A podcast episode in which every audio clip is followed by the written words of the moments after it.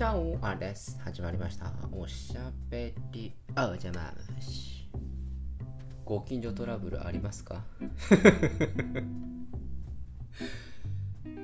私は今のところはないんですけれども、あのまあ下の下のあの練馬ナンバーの件に関しては、まあまあまあ、それはあのトラブルでもなんでもないんですが、えーまあ、近所トラブルというほどではないんでしょうけれども、これもまあ一度お話ししたようにですね私の向かいのマンションから私の部屋が丸見えであると。いうことで、まあ、一応カーテンはつけているんですがね朝やっぱりこうカーテンをバッてやりたいじゃないですか。さってやりたいんですけどなんかちょっとなーって思いながら遠慮しつつなんか洋服をちゃんと着てなんかワイシャツとかちゃんと着てからカーテンを開けるっていうかなんか非常にこうなんていうんですかね。向かいの人に遠慮しながら毎日朝起きています。あっちも見られたら嫌だろうなーなんて思いながら。思ってるんですけど。まあでもしょうがないですよね。洗濯物とか干さなきゃいけなかったりと謎にベランダに出てワイン飲み始めちゃったりとかしたいですよね。あのやってるんですよ。日曜の夜とか。月見ながら。月見ながらマイルス・デイビス聴きながら白ワイン飲むとかのわけのわからん方向に行ってるんですけど、まあ、でも明らかにもう向かいの人から見られてるんですよね。もうもういいやと思って。パジャマ着ながら。みたいな感じなんですけど。調べてみると向かいのマンションは家賃1ヶ月25万円らしいです。マジって思いまして。こんなど田舎で25万円の賃料なんてあるんだっていうのと。えー、俺のマンションとあんま変わんないように見えるけど違うの？と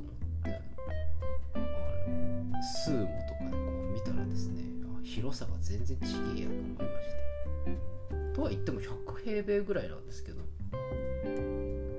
100平米で25万ってどんだけだよと思ったんですけど。どうやら推測するに天井がすっごい高いんですね。うちの階の倍ぐらいですよ。言ってみるとあっちの3階がこっちの6階みたいな感じなので普通の部屋2つ分ぐらいの天井の高さがあるというような感じなのだと思います。天井が高いと本当に快適ですよね。天井が高いと本当に広く感じますし開放感もありますし天井の高さと年収っていうのは比例するんじゃないかなと。思うぐらいに贅沢な家の間取りじゃないかなというふうに思います。そうですよね。だって普通部屋2階分の間取りを1つの部屋にするっていうことは単純にですよ。単純にあの2部屋分ですよね。2部屋分借りてるっていうこと贅沢な間取りの使い方だなぁなんていうふうに思います。私もゆくゆくは天井の高いマンションに越したいなというふうに思うんですけれど私は実家もですね天井が低くって あんまり開放感を感じることができていません。私が今住んでるところも天井は結構低めで全然あのヤドカリみたいな。感じでございます。私の親戚が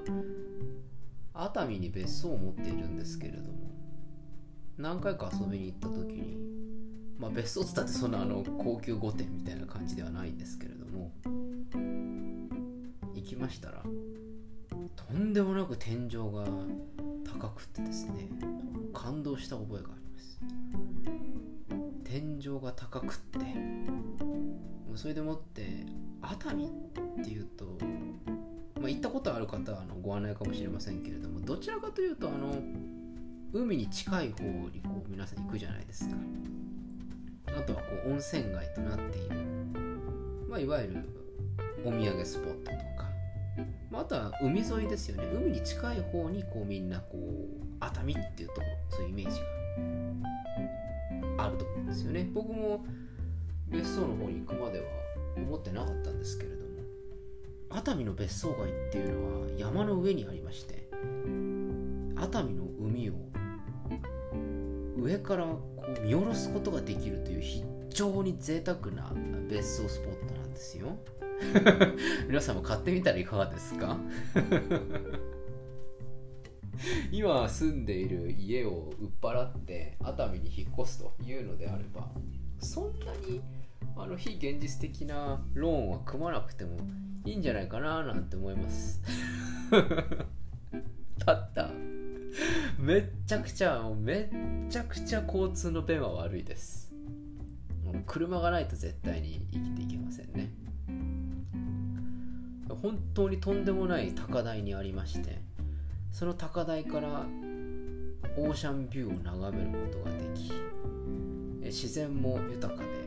なかなかいいスポットでございます。ぜひ買ってみたらいかがでしょうか。え本当に別荘がいっぱいあっていわゆる別荘地というふうに言われてるらしいんですけれどもいわゆる軽井沢とかそういった別荘地とはちょっと趣が違うと。やはり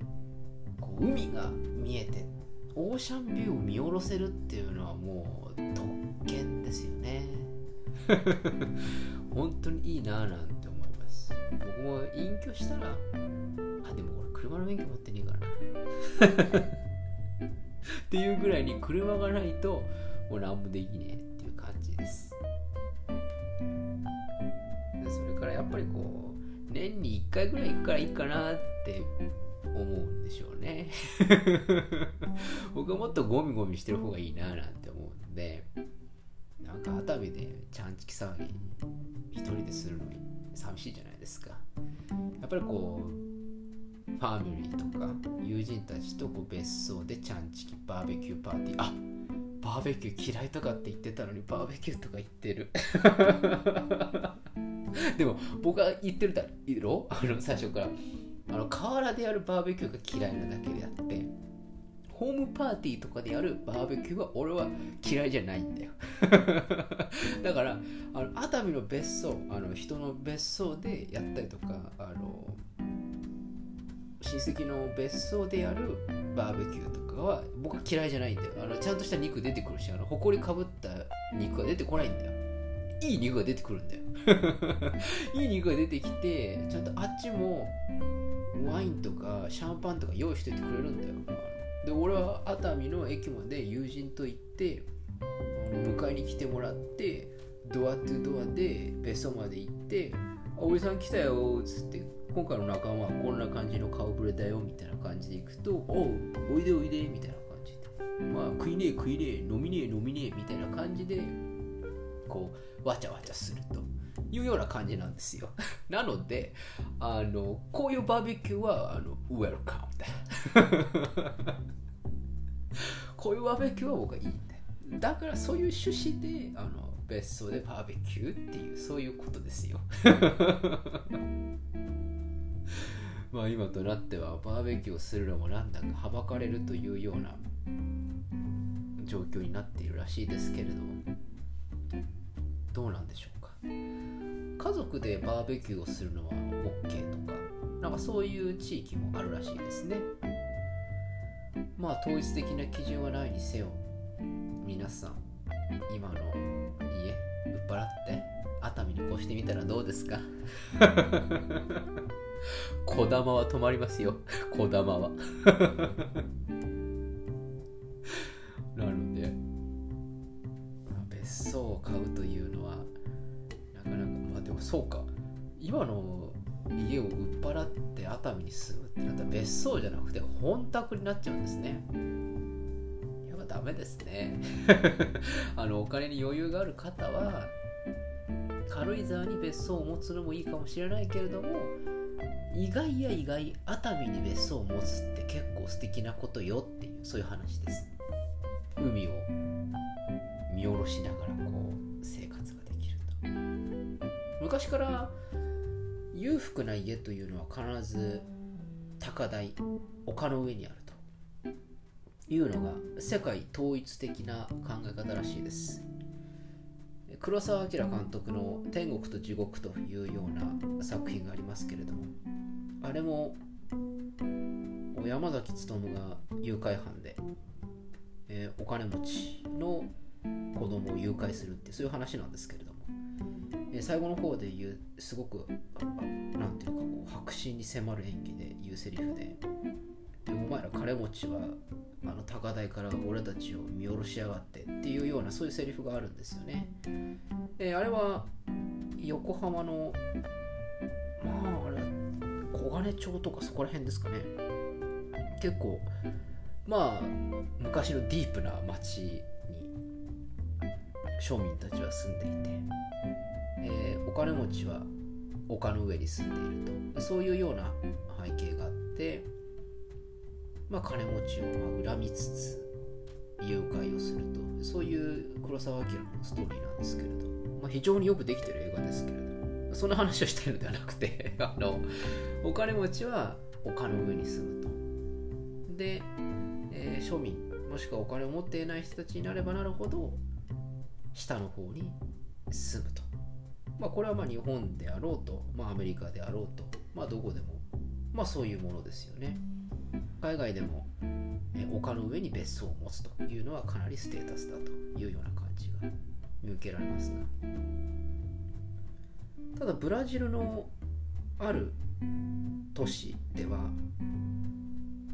逆転だったらしいですね。え一番お金を持っていないまさにスラムと言ってもいいようなそういった人たちが一番丘の上に住みそして一番お金持ちが都市の中心部に住むと。いうことで標高に高い人に住む人間が金を持っていなくって標高に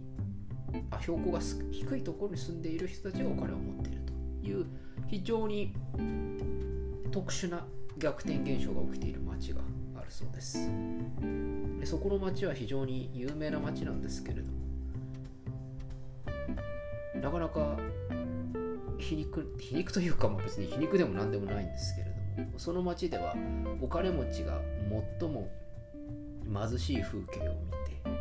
え貧乏人が最も豊かな風景を見るというそういう、まあ、逸話があるぐらいでございます、えそこからはですねブラジルから見えるオーシャンビューが見えるらしいんですよ。そのスラムから。はあの一番丘の山のてっぺんにあるんでね。なのでそのスラムにいる連中が一番素敵なオーシャンビューを見ることができて都市の真ん中にいる金持ち連中は全くいい風景を見ることができないとまそういう逸話があるそうです。博識だろう、